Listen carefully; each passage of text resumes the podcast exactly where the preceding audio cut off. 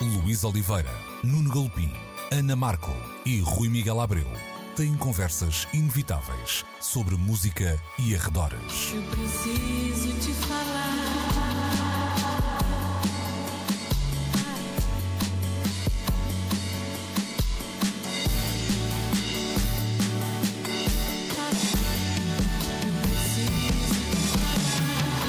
Agora na Antena 3.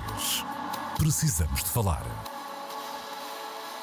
Ora então, muito bom dia, sejam bem-vindos a mais uma edição de Precisamos de Falar no Som Nacional da Antena 3. Hoje só nós três, Paulo de Carvalho, Carlos Mendes e, e o Fernando Tordo, aliás, Luís Oliveira, o Nuno Galpim e o uh, Rui Miguel Abreu. Uh, e vamos começar nesta manhã um, por falar do passado e do valor do passado. Tudo isto a propósito da última sessão, assim se chama, The Last Session, um, a sessão de fotografias de Kurt Cobain, data de 1993 uh, e vai agora a leilão. Aliás, já está a ser leiloada esta semana em formato NFT, o tal token não fungível, seja lá o que isso for uh, exatamente. Uh, eu acho que há aqui um um belíssimo tema para início desta uh, conversa, uh, porque nós sempre soubemos que o passado tinha muito valor. Uh, agora começamos a perceber que há um passado que tem muito mais valor do que aquilo que nós achávamos e, sobretudo, Rui, podemos começar por ti. Há um passado que nós já não imaginávamos que pudesse ter valor. Aliás, todos os anos aparece aquela lista de mortos mais valiosos do ano, etc, etc. mas aqui isto ganha uma outra dimensão porque estamos a falar falar de, hum, de uma sessão que lá está, que tem mais de hum, quase 30 anos, mas que se vai vender num formato novo que, que há um ano esta parte não era, era ficção científica, não é? Que, que perspectivas uhum. é que aos teus olhos isto, isto abre? Olha, antes de mais, que está na hora de todos começarmos a olhar para aqueles rolos que não revelamos daquelas máquinas antigas, lembram-se? Um, que nós comprávamos uh, descartáveis e às vezes. Eu, eu lembro-me de guardar até máquinas dessas no, no frigorífico porque se dizia que os filmes conservavam-se melhor. Um, e porque não, ninguém sabe que valores é que uh, aí poderá uh, ter. Um, há aqui um, um lado paralelo a esta questão, um, mas que eu ainda hoje um, conversava com uma velha glória do jornalismo português que uh, vai dar umas aulas no mesmo uh, curso em que eu também estou a dar uh, aulas. Falo do Luís Maio, que o Nuno Galpim bem conhece, certamente. Um, foram colegas no Blitz, se a memória não me falha, Luís, Nuno. Não coincidentes. Não Quando coincidentes. eu chego, já o Luís não está lá. Okay. Mas, mas sim, mas no fundo mas pertencemos todos a essa escola, todos passámos por lá, tu também. Precisamente. E, e, e, na conversa que eu estava a ter com ele, um, estávamos ambos uh, a comentar um, o quão mal documentado o quão mal documentada, estávamos a comentar o quão mal documentada uh, teria sido a nossa memória pop, uh, um, comparativamente com casos internacionais, quão poucas imagens existem de António Variações, uhum. quão poucas imagens existem do GNR ao vivo no início da carreira, ou dos Heróis do Mar, etc, etc, etc. Um, e, e, e, o que, uh, e, e, esse é o tal assunto paralelo ou lateral que eu estava a, a referir em relação a este caso do Kurt Cobain, é um, o, o, quanto, afinal, estas memórias que poderemos apelidar como memórias pop um, valem. Um, valem tanto que, à luz de uma nova moeda, de, um, de uma nova maneira de comercializar uh, bens artísticos, um, acaba por revalorizar coisas que se calhar estavam em gavetas arrumadas há muito tempo uh, e que ainda não tinham sido comercializadas. Por acaso, não sei se é o caso de todo o material uh, desta sessão do Kurt Cobain, desta Last Session, que foi foi colocado à venda. Pronto, essa é uma das partes uh, que, que, que, eu gostava de comentar, não é? Um, como estas memórias ganham novos valores quando achávamos que se calhar mais de mais 10 anos envolvidos e já ninguém se lembra do Kurt Cobain e, e portanto tudo perderia o seu valor. Muito pelo contrário, vão é ganhando novos valores que nós nem imaginávamos eh, que podiam ser atribuídos a este tipo de, de documentos. Um, depois, é, eu espero, eh, quer dizer, não espero, não tenho nenhum tipo de desejo particular em relação a isto, mas uh, um, fico intrigado a pensar uh, quando é que esta bolha dos NFTs um, poderá arrebentar, porque eu continuo a não entender muito bem qual é o interesse de alguém dizer em casa, sabes, um, eu sou proprietário, uh, tenho o título de propriedade digital de uma coisa. Pronto, eu confesso que isto me ultrapassa, mas há muita coisa Sim. neste mundo que me ultrapassa. Também, é? também me ultrapassa, mas, olha... mas, eu acho que uh, ultrapassa também um bocadinho esse conceito de posse e terá aqui um, um lado um bocadinho mais financeiro, por isso não, não é tão fácil. Mas olha que eu tenho aqui uma dúvida, tenho aqui uma dúvida existencial. No Teatro Vicentino há a figura do parvo. Eu aqui faço a figura do burro quando se fala dos NSTs. É um bocado quando acaba um concerto dos Pearl Jam, toda a gente diz que foi incrível e não percebi porquê. É parecido. Um, é, Depois faltava não, não, tomaste o antihistamínico hoje? Não, rapaz. de todo, de todo. E estou neste estado. Ora bem, eh, eu aqui tenho uma dúvida eh, que é a de que estas fotos foram tiradas num suporte não digital, ou seja, haverá um negativo físico.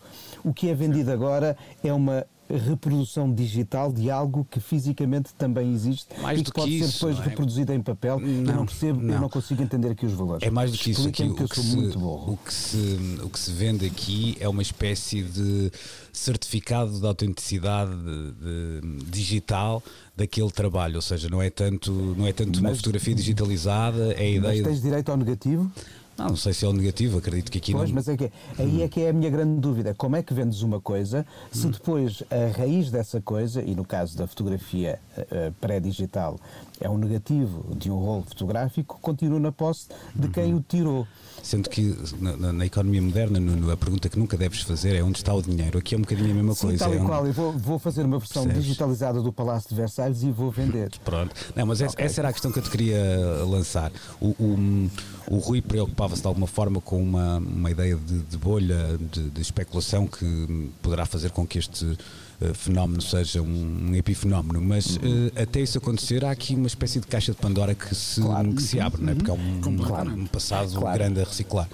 Sim, e, e, depois com o tcharã mediático que vem atrás disto, porque qualquer notícia de NFT não está já fechada uh, nos universos daqueles sites que atentamente seguem o que é o, o, espaço dos leilões de arte e das galerias, que no fundo é onde começam a surgir estas vendas de objetos artísticos um, eh, em formato NFT. Uh, eh, e sobretudo depois do recorde atingido há poucas semanas e até da própria criação de um museu digital onde um colecionador vai expor já a sua coleção coleção, isto de facto adquire uh, aquela ideia do flavor, não digo of the month, mas uh, é o sabor deste, deste tempo.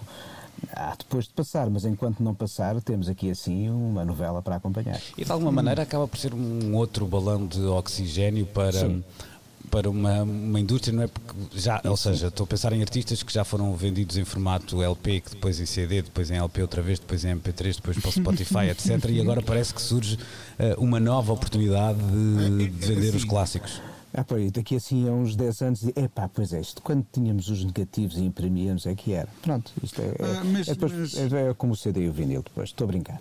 Mas há, há aqui uma, uma, uma, questão, e agora fora de brincadeiras, hum, eu já, já, já tenho idade suficiente para enfim, não me espantar totalmente com o futuro. Ou seja, já aconteceram tantas coisas que se calhar eram inimagináveis há 10, 15, 20, 30 anos, um, mesmo em termos de revoluções tecnológicas, mudanças de paradigma de consumo, de entendimento do que é que é e não é música, etc., que já deveríamos estar vacinados. Se não, se não estamos ainda contra o Covid, pelo menos em relação a isto, já deveríamos estar vacinados. Pelas, mesmo minhas, assim, contas, pelas minhas contas são em junho. Pronto. Uh, mas mesmo assim continuamos, a verdade é que nos continuamos a, a espantar. Mas também não deixa, e, e, a arte até tem refletido isso, nomeadamente o cinema, não deixa de haver sinais uh, mais ou menos inequívocos, mais ou menos claros, de que um dia destes estaremos todos a habitar num mundo virtual. Hum. E se calhar nesse mundo virtual, em que passaremos cada vez mais tempo, um, faz sentido a existência deste tipo de museus claro. e deste tipo de commodities, né? deste tipo de, é, de bens. Não é? Toda a razão. O que eu sinto é que neste caso há aqui uma, se calhar uma outra surpresa. Eu me pegava, por exemplo, num, num livro que foi também aqui falado, Ampassam por Nós, que é o Rockonomics, que uma das, uhum. Uma das novidades, entre aspas, que trazia, mesmo para quem vai uh, falando de música todas as semanas como nós, ou como o nosso auditório que vai ouvindo e lendo uh, ocasionalmente o que se vai interessando sobre este universo, um, havia ali uma surpresa que era perceber que por vezes nós vemos valores que nos parecem gigantes, por exemplo, uh, que são atribuídos a, a, grandes digressões ou até à venda de catálogos, etc, etc. Mas quando percebemos uh, o que gera o mundo da música, não é assim tão significativo quando, quando, quando inserido no contexto, por exemplo, de uma economia como a norte-americana ou outras. Uh, e aqui estes valores é que começam a ser realmente um, absurdos, porque não estamos aqui a falar da venda do catálogo de canções do Bob Dylan, é uma, é uma sessão de fotográficas. Eu não faço ideia o que é que isto vai atingir, mas eu não tenho a mínima uh, dúvida que vai ser uma coisa uh, completamente estratosférica e, obviamente, uh, hiperinflacionada. Portanto, eu acho que aqui os valores podem ser, para além desse lado de quase, entre aspas, lifestyle que tu falas, que é que é óbvio uma boa reflexão. Eu acho que há aqui uma, também um, uma mudança grande no, no valor mas, destas coisas. Mas isto é, ecoa um bocadinho, uh, e aí o Nuno se calhar até poderá dar um, um, um input muito mais uh, sustentado do que o meu, ecoa um bocadinho as dinâmicas do mercado de arte moderna. Há coisas uhum. que ganham um determinado valor porque há uma pessoa, um marchand ou um curador ou um entendido ou um crítico na, na revista certa que diz: atenção a arte deste senhor agora passa a valer X. E o mercado reage a isso. Um, não há tipo um crescimento orgânico, não passaram séculos sobre a produção uh, da obra, não, não se trata de raridade, porque nós sabemos que, infelizmente, o senhor Rembrandt ou o senhor eh, Miguel Ângelo já não vão produzir mais nada. Não, às vezes isso acontece com artistas que estão vivos uh, e há alguém que tem o poder de determinar um, a posição, digamos assim, na, na, na bolsa de valores, uh, neste caso da arte contemporânea, uh, que aquele, aquela obra ou aquele artista vai passar a, a, a ter. Um, e, e os NFTs eu sinto que funcionam um bocadinho da mesma maneira, ou seja, há uma espécie de valorização artificial, não é porque haja 500 mil pessoas atrás daquilo que estas coisas estão a atingir aquele valor. Há alguém a determinar que, atenção, isto está aqui à venda e vale isto e depois o mercado uh, funciona de uma maneira uhum. completamente diferente de, de, se estivermos a falar de maçãs ou de batatas ou de iogurtes ou, ou de discos. Um, ehm, não tem a ver com a, com a lei da oferta e da procura, tem a ver com a, uma, uma, uma, lei de.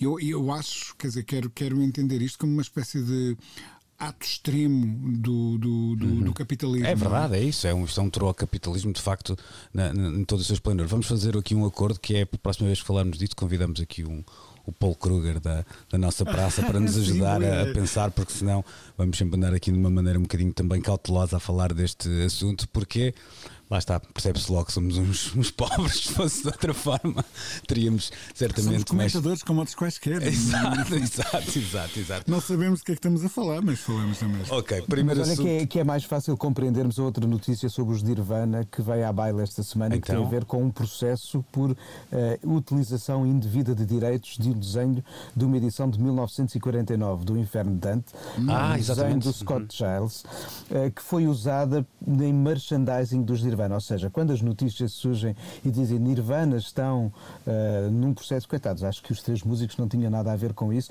Duvido que tenham sido eles a escolher, se calhar, aquela t-shirt ou aquele desenho, mas uh, não deixa de ser curioso como. Uh, tantos anos depois do grupo ter desaparecido, uma peça de merchandise que foi vendida em concursos, em concertos, perdão, enquanto o grupo ainda existia, eh, é agora um, eh, levada ao, ao uhum. espaço da justiça para que seja avaliada esta, este suposto indevido uso eh, de um desenho de 1949. Nem no outro mundo Kurt Cobain está descansado, essa é que é, é essa, não é? é Eu acho que ele deve estar a rir-se que nem um também é verdade, Ele também perguntou, é mas ouçam lá, o inferno do Dante não se vende também em NFT? É isso, exato, exato. Bom, tiramos então esta primeira fotografia na edição de hoje de Precisamos de Falar e vamos já a seguir regressar olhando para uma lista feita pela Rolling Stone das melhores eh, sitcoms de sempre. Precisamos de Falar com Luís Oliveira, Nuno Galpim, Ana Marco e Rui Miguel Abreu.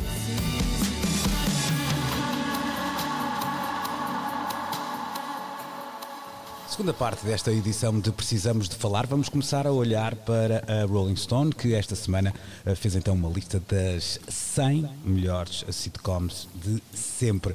Eu vou ler as 100. Não, não vou nada. Vou Oh. apenas. vou Era um lindo poema. Era bom, era bom. Vamos ficar pelo top 10 de Larry Sanders Show, que foi para o ar na HBO entre 92 e 98. Parks and Recreation, 2009, 2015, também na, na NBC no caso. The Honeymooners, da CBS, 1955-56. Uh, The Mary Tyler Moore Show, 70-77 na CBS. Uh, temos também depois MASH, uh, 72-83 na CBS. Um, All in the Family, tradução portuguesa, Uma Família às Direitas, não é? 1971-79 na CBS também. Uh, I Love Lucy, 51-57 na CBS. Uh, 89-98 para Seinfeld. Uh, no segundo lugar, Cheers, 82-93, série da NBC também. E um, uh, The Fox, começando em 1989 e durando até aos nossos dias, os Simpsons em uh, primeiro lugar. Eu um, acho que há aqui vários, variedíssimos temas de conversa no que esta lista diz uh, respeito. Nuno, eu vou começar por ti. É difícil encontrarmos uma. Um, tirando os Simpsons, uh, que dura uh, até hoje, mas começou, lá está, um, em 89, é difícil encontrarmos nesta lista de 100 e não neste top 10 uh, uma série que esteja um, ainda no ar ou até uh, que tenha um passado recente, vamos dizer assim. Há o, o Bojack Horseman. eh, Exatamente. eh, Há- há a uma- terminou eh, há um ano para aí. Sim, há, há três ou quatro exemplos, mas não são muitos. A minha pergunta é, é clara: é este formato, a sitcom, de facto um formato em vias de extinção? Porque pressupunha quase uma ideia familiar de ver televisão, etc. Eh, Parece-te que hum, dificilmente voltará a viver os seus anos dourados. Não, não, olha que, que não fiquei com essa ideia e ao ver esta lista até eh, identificámos aqui alguns eh, produtos da última década, como a série Community, que deixou de ser produzida em 2014, eh, mas é claro que a sitcom é um objeto que atravessa a história da televisão. E é muito curioso, esta é uma lista que se vê que é claramente fabricada do outro lado do Atlântico, porque eh, a mais alta classificação britânica aparece com o Fleabag em 21º lugar, depois para cima só temos séries americanas, mas temos aqui assim várias etapas da produção televisiva, desde aquelas sitcoms que são eh, feitas ao vivo, em, em direto e com plateia. O I Love Lucy, não sei se chegou a ter episódios eh, produzidos ao vivo, mas vem claramente desse período da história da televisão americana. Eh, eu estava à espera de ver mais representação dessa etapa, porque o que corresponderia, se estivéssemos aqui a fazer a história eh, do LP em Portugal, ao Fabulous Marceneiro, ao Busto da Amália, ou seja, seriam aqueles fundadores de um processo de, de construção criativa. Está cá, por exemplo, o show do Dick Van Dyke, mas não está aqui assim o da Carol Burnett e outros que são mais ou menos daquelas primeiras gerações. Mas vemos que há aqui qualquer coisa que atravessa a história eh, da ficção de- eh, televisiva, eh, aprendendo a olhar para a sociedade e muitas vezes colocando em cena eh, modelos e personagens que não correspondem ao que o mainstream da produção de ficção, também para o horário nobre, estava a fazer naquela altura. Por exemplo, no top 10 está o, o show da Mary Tyler Moore, eh, que é uma série que foi produzida entre 70 e 77 e que colocou qualquer coisa que não estávamos, ou não estava na altura, era muito miúdo para, para ter essa percepção, eh, que era de haver uma protagonista mulher solteira a viver na cidade. E isto não era frequente encontrar-se eh, em, espaços de televisão para o prime time televisivo, assim como o Soap, que é uma série que teve representação televisiva no Portugal de finais dos anos 70, é a primeira série a colocar num horário nobre norte-americano a figura de um gay eh, representado na altura por um muito jovem Billy Crystal. Ou seja, estas sitcoms muitas vezes foram espaços para o debate sobre identidades, sobre a sociedade e sobre grandes questões que atravessavam os tempos. O All in the Family é claramente um- uma expressão disso mesmo, como o Seinfeld o seria mais tarde. Mas tu, tu deixa-me só insistir nisto. Tu achas viável em 2021 produzir um. N- n- Não consigo, não consigo ter uma noção do que é a produção televisiva atual perante o que nos chega aqui eh, para conseguir ter essa percepção. Não te consigo dar uma resposta. eh, Eu falava direta. naquela ideia do, do, do, do conteúdo mais familiar, que esse parece-me realmente muito ameaçado, e há aqui muitos exemplos ainda de, eh, de séries que conseguiram juntar, à, não, na- não à mesa, mas no sofá, eh, todas as gerações de uma família. Acho Mas isso- podemos estar de facto com qualquer coisa como estar a analisar, olhar para a história das sitcoms, ou estar a analisar a história do LP enquanto formato que ainda vai existindo, mas será que é o que mais faz sentido na atualidade? Não sei. Mas é uma questão que fica em aberto e nada como acompanharmos os próximos anos para ver se a produção continua ou não aqui. O certo é que por aqui passam muito, muito, muito bons momentos da história da, da televisão, fazendo uma espécie de comentário ah, às escolhas. Para quem cada um faz a sua lista, é certo. A primeira coisa que me chocou ao olhar para a lista foi de ver que não estava aqui o Duarte e companhia. Claro. Mas pronto. Ah, mas sentimos mais omissões. ah, Tal canal, se- tal canal. o tal canal ah, também não está aqui e devia estar. E, sendo isto o, o produto de um, de um pensamento de vários jornalistas americanos a trabalhar para o Rolling Stone, acredito que assim o tenha sido feito, é percebe-se que os primeiros lugares de facto traduzam essas realidades. Simpsons, Cheers, Seinfeld, I Love Lucy, All in the Family. Estão muito bem escolhidos os cinco, os cinco primeiros. Eu iria até ao MASH, o sexto lugar. Cada um não depois os, os- eu, eu, eu colapso ah, após o terceiro lugar, devo dizer. Não, o I Love Lucy é, um- é- é muito importante na história da televisão Então, norte-americana. colapsas porque. Porque não está lá o que eu acho que devia lá estar. Então. I shall say this only once. O Alô Alô. Lá está, é britânico, Aqui, não é? está- aqui está Pois. uma das grandes ausências. É o Alô Alô, foi uma Pois. das que eu identifiquei, assim como o Little Britain não está aqui. Eu, eu mas creio que o- até o Office aparece na versão americana, salvo erro. na Aparecem as duas, a Ah, americana ok, em ok. 23 lugar, a britânica em 30 Ok, lugar. Mas, por exemplo, o Faulty Towers, para mim, é a melhor de todas as séries que aqui estão, aparece em 31 lugar, para o meu gosto. O Absolutely Fabulous é outro dos grandes exemplos do humor eh, da, da escola BBC, está em 73 lugar e o Blackadder em 70 Aí, aí há Olha, uma. eu, eu não medi tudo, mas por exemplo, o Prince um, O of Bel Air está cá. Sim. Está cá. Ou seja, está, sim, está. está, está, Está mas não lista. está. Como é que não está no top 5, por exemplo? Ah, eu aí percebo que não esteja. Há, há muita coisa boa. Rui, Eu mas deixa-me. colocaria no top five Pois, também. deixa-me colocar aqui isto Ah, de eu outra. colocava. Deixa-me Então, mas lá está, cada um de nós faria a sua lista. Eu nunca escolheria os Simpsons como a melhor das séries. Este, este top 5, acho que punha o Archie Bunker em primeiro lugar. Pois é Mas pronto, engraçado que eu continuo a ver até os acima, Simpsons e até, continuo, aci- continuo até a notar. do, do Seinfeld. Pronto, mas claro, é muito importante. Os Simpsons é uma série, é uma série que retrata a história e recente da nossa sociedade. sim, e atravessa gerações. Sim, é e eu continuo a achar sim, que tem sim, sim. sempre momentos de gênio em todos Ah, os claro episódios. tem, todos, claro que todos, tem. todos, E mais todos. importante que as outras séries de animação muito bem aqui representadas, como o BoJack Horseman ou o próprio South Park. É natural que os Simpsons estejam ali. Deixa-me só colocar aqui também uma outra questão, Rui. No, no- no teu caso, eu- há, há pouco o Nuno falava do, do- Lá está, nós até, até. É de tal forma impactante que nós ah, muitas vezes nos. Eh, eh, como dizer, nos dire- dirigimos à, à peça ou, ou nomeamos a peça, não, a série, pelo nome do ator eh, ou do personagem, melhor dizendo, o Archie Bunker, no, no, eh, Uma Família às Direitas. Se bem que eu gosto mais da Edith. Pois, não, mas é, eu, eu queria chegar aí, eh, porque os próprios Simpsons têm um bocadinho isso. Eh, no, no resumo que, que a Rolling Stone faz de uma família às direitas, eh, fala de um personagem principal homofóbico, eh, xenófobo.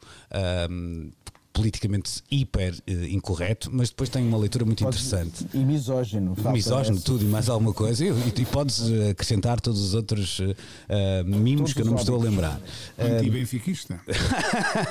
e depois dá, dá, dá, eh, o, o argumentista como uma espécie. Aliás, ele batia na série, batia muito no, eh, no genro, não é? E o, a descrição do Rolling Stone fala que quase que se notava que o, que o argumentista e os- o autor da série torcia eh, pelo genro e de alguma forma, quando mostrava todo eh, o humor corrosivo e entre aspas, errado eh, do Archie Bunker era uma maneira de corrigir eh, os costumes e de perceber quão, eh, Sim, quão claro. grosso aquele homem era. E o, Mas era uma caricatura, não é? e É o, isso. gerro, o gerro traduz a América não caucasiana branca, apesar dele ser Claro, caucasiano, claro, porque ele é claro, polaco. claro, Ou claro, seja, claro. ele é o imigrante, é o, progre- é o imigrante e progressista. Mas- Ou seja, representa o oposto, o diametralmente oposto do, do.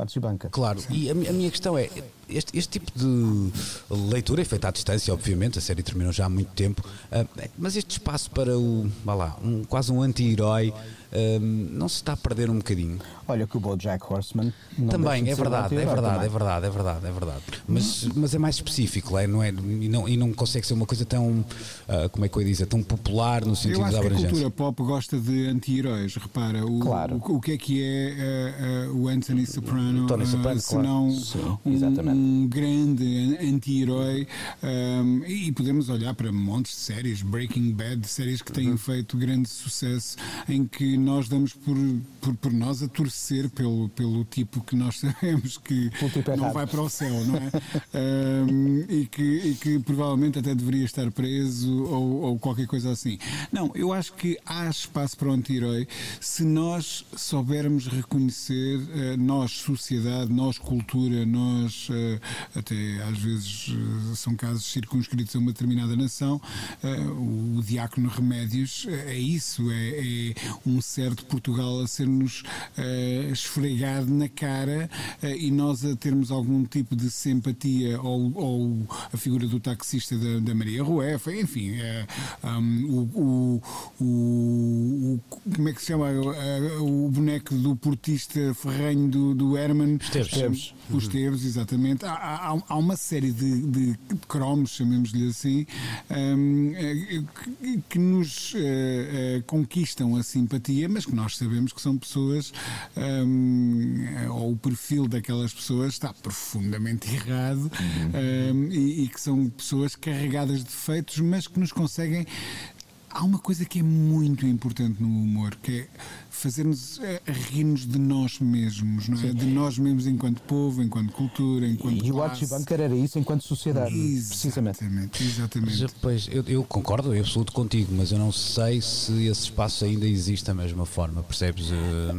tenho algumas dúvidas. E, e, lamento por isso, porque acho é, o não Omar... com aquela figura do tipo que dizia vai, mas é trabalhar. Hum, quando, quando, nós não conhecemos talvez, imensa sim. gente assim. Esse ah, é um bom ah, exemplo. Vai, vai havendo gente assim e que. Uh, e, e sabes que essas figuras, acho eu, revelam-se um sucesso quando entram no léxico popular, quando nós Exatamente. não é, uhum. adotamos uma frase. Quando adotamos uma frase, isso significa que eles estão a tocar ali num nervo qualquer. Uhum. Uh, e eu vi o Nuno Lopes ser capaz de fazer isso, por é exemplo. Verdade. Olha, o, a cadeira do Archie Bunker da Edith com a lata de cerveja está numa, no museu uh, Smithsonian, no The Mall uh, em Washington, que Nada conta a história justo. da cultura americana. Nada, por isso, quer dizer que aquilo retratou a sociedade naquele momento. Se hoje haverá uma coleção de sitcoms capazes de fixar fixar o que é a nossa identidade neste momento, não sei bem, mas uhum. que ela o fez, eh, ela, ou seja, a sitcom o fez ao longo dos tempos, até agora fez-o e muito bem.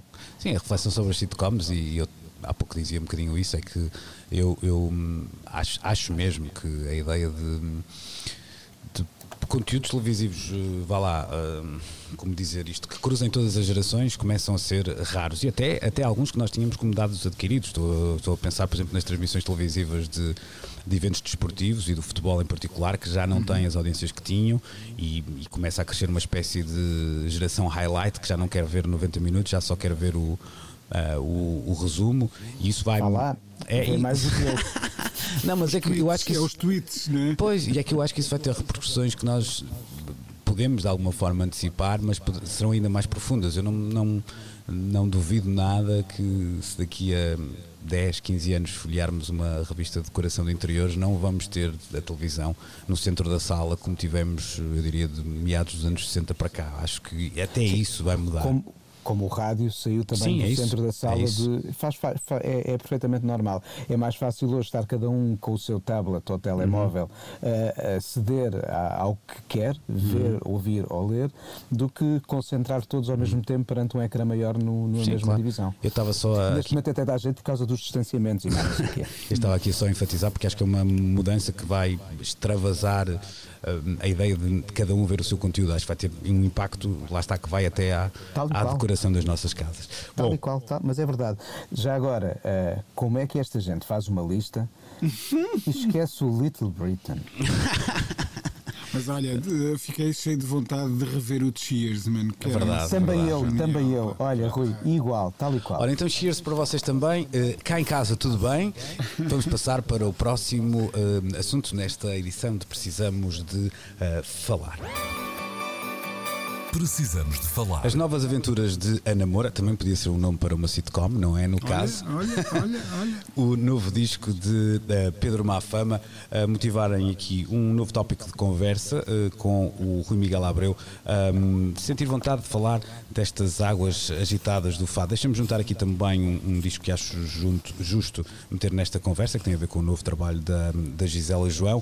Ah, alguma coisa acontece no nosso coração e não é quando se cruza a Avenida São João, como canta o, Caetano Veloso, que, eh, que retrato é este que tu estás a, a- começar a descortinar em 2021 eh, destes artistas e eh, do fado e dos seus afluentes, vamos assim dizer? Sabes,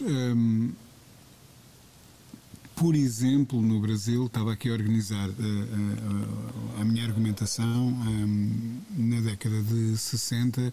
O que eu senti que o tropicalismo fez foi pegar na, na, na grande canção brasileira clássica, ah, injetar-lhe uma boa dose de eletricidade eh, e talvez eh, uma ou duas lambidelas num autocolante pincelado com LSD hum, e, e ver o que é que acontecia. Hum, e o que aconteceu foi extraordinário. Ah, e podemos apontar exemplos semelhantes para ah, a canção francesa ou para o trabalho que o Astor Piazzolla faz em torno do, do, do tango. Ah, há uma série de grandes patrimónios hum, que, em boa hora, foram sendo retirados da redoma hum, e submetidos ao teste do, do tempo, da inovação, do risco, hum, da transformação. E, e eu acredito, quero acreditar, isso aconteceu com o Flamengo. Quando eu penso nas- no que estavam a fazer ao Flamengo eh, grupos como Las Grecas na década de 70, hum, é, é- é extraordinário.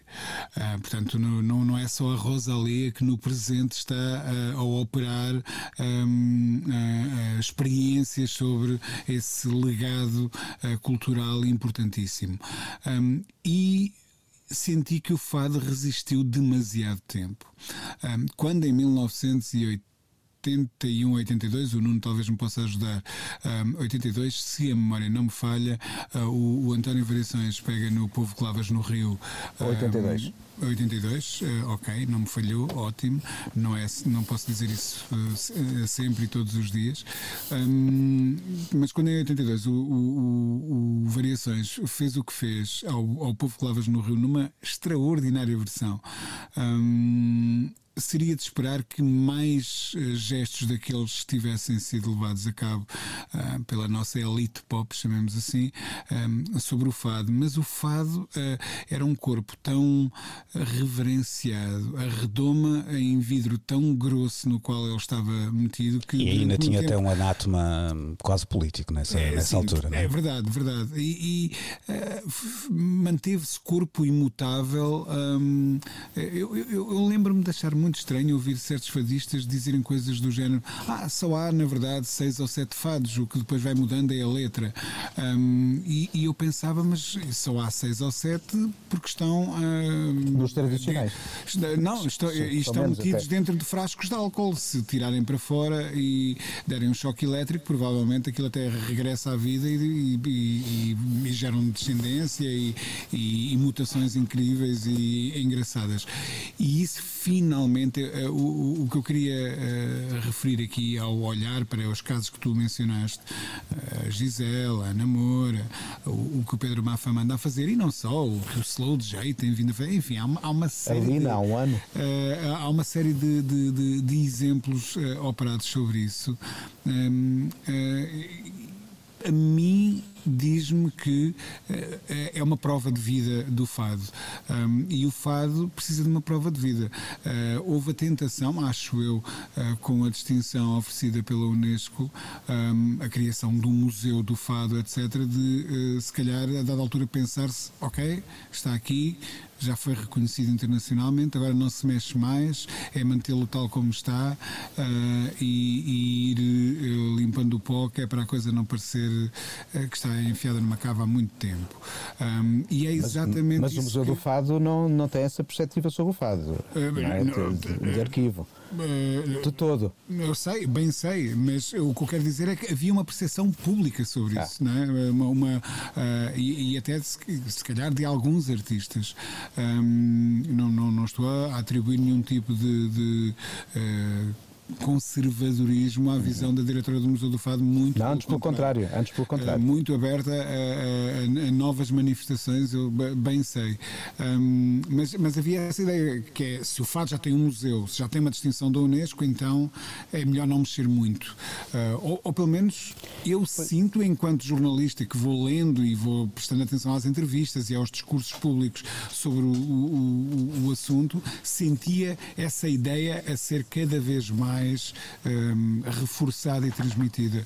Eh, e, portanto, quer saudar Perdão, quero saudar com muito, com muito entusiasmo estes gestos de, de fuga, uns para a frente, outros para trás, uh, outros para o lado, outros para cima, outros para baixo, mas de fuga a essa norma, a esse dogma um, e de tentativas de reinvenção daquilo que é um corpo que, mais do que embalsamado, deve estar vivo hum. e, e, vibrante. Mas deixa-me só dizer uma coisa. Acho que o que está a mudar, acho, hum. que, acho que estas mudanças são notadas e assimiladas porque está na altura certa para que se calhar estejam, assim como o boom do rock português, como então se chamou, eh, fez sentido em 1980 porque tinhas bandas de, de uma geração que eram a mesma geração de quem fazia programas na rádio, estava a trabalhar na televisão, estava a trabalhar nas editoras e estava do outro lado a querer os discos.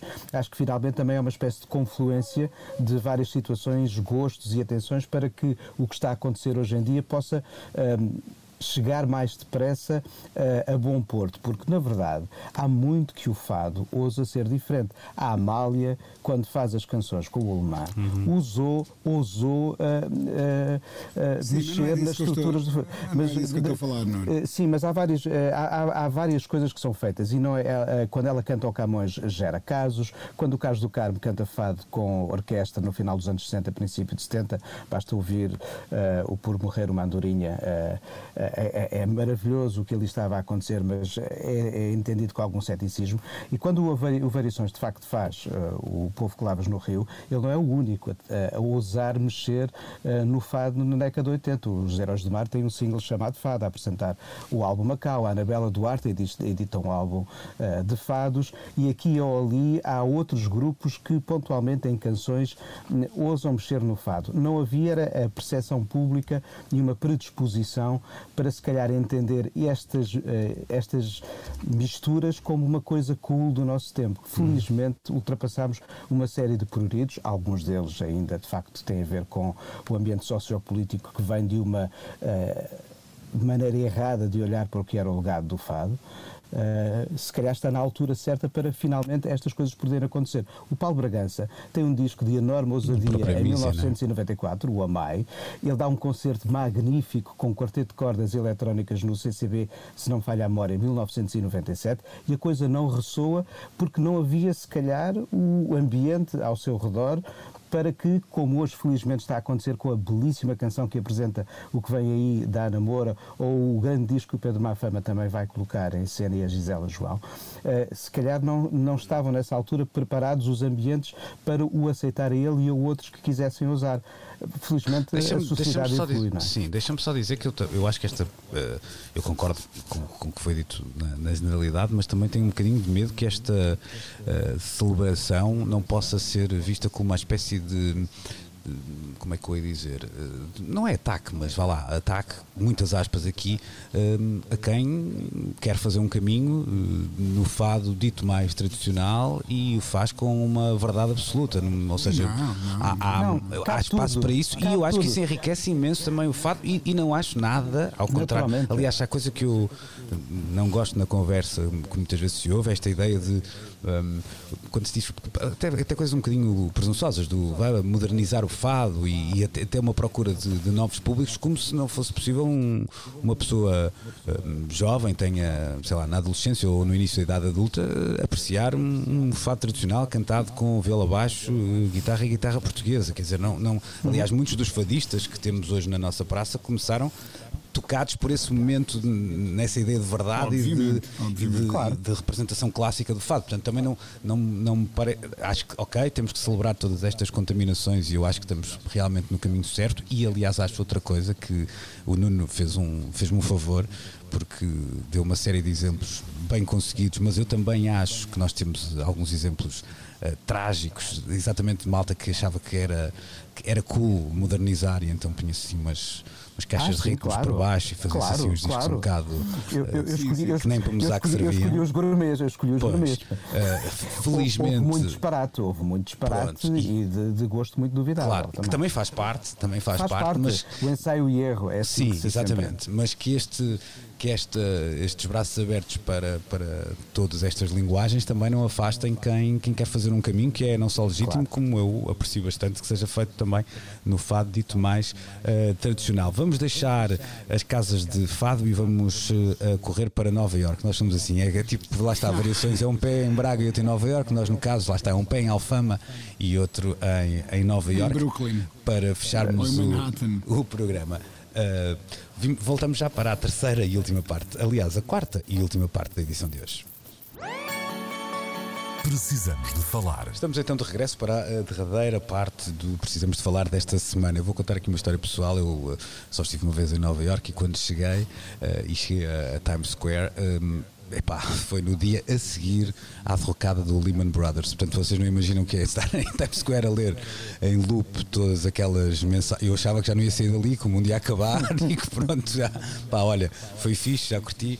Uh, agora acaba o mundo. Portanto, muito mais simpático terá sido ter estado em Times Square nos últimos uh, tempos, em que uh, um dos imensos ecrãs gigantes da mais representativa rua de Nova York tinha então em enorme destaque Neni numa promoção campanha do, do Spotify.